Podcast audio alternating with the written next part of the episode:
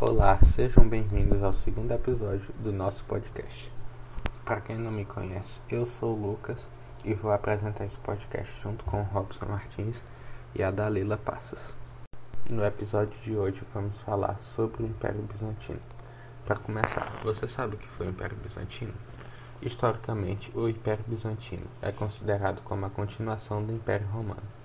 É, ele se dividiu é, no ano de 395 depois de Cristo e nesse ano o grande Império Romano se dividiu em duas partes, sendo o Império Romano do Oriente, conhecido como Império Bizantino, é, e Império Romano do Ocidente, cuja capital ficou em Milão. É, sobre o porquê esse nome do Império Bizantino. Bom, ele ficou conhecido por causa da sua capital, que primeiro, primeiramente se ficou se chamado de Bizas, por causa de um, uma lenda de um rei que teria fundado essa cidade, e o nome desse rei era Bizas.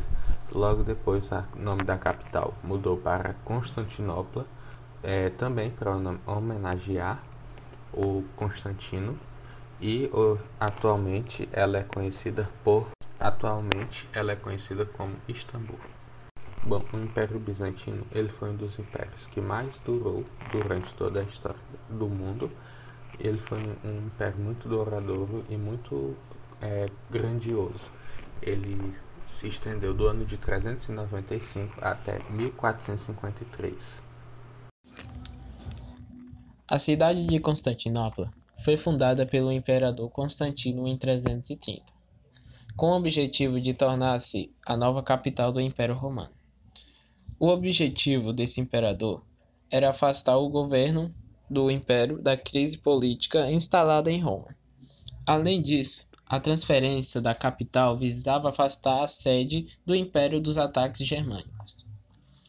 Designada por Constantino como Nova Roma, essa foi renomeada, renomeada tempos depois em sua homenagem como o nome de Constantinopla.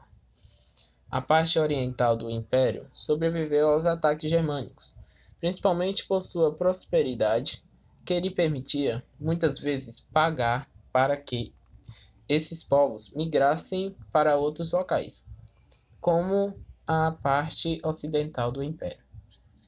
Apesar de ter feito parte do Império Romano, o Império Bizantino desenvolveu-se a partir de tradições culturais distintas das existentes em Roma. A sua influência foi mais forte a tradição cultural grega e isso resultou em profundas diferenças entre Constantinopla e Roma. Como o idioma, em Constantinopla falava grego e em Roma falava em latim.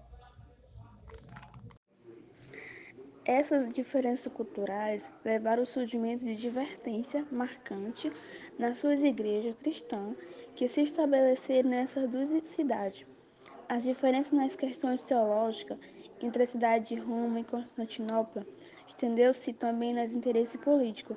A ambição das suas igrejas em tornar-se grande representante do cristianismo provocou o grande cisma do Oriente em 1954 quando suas igrejas romperam definitivamente e foi criada a Igreja Ortodoxa.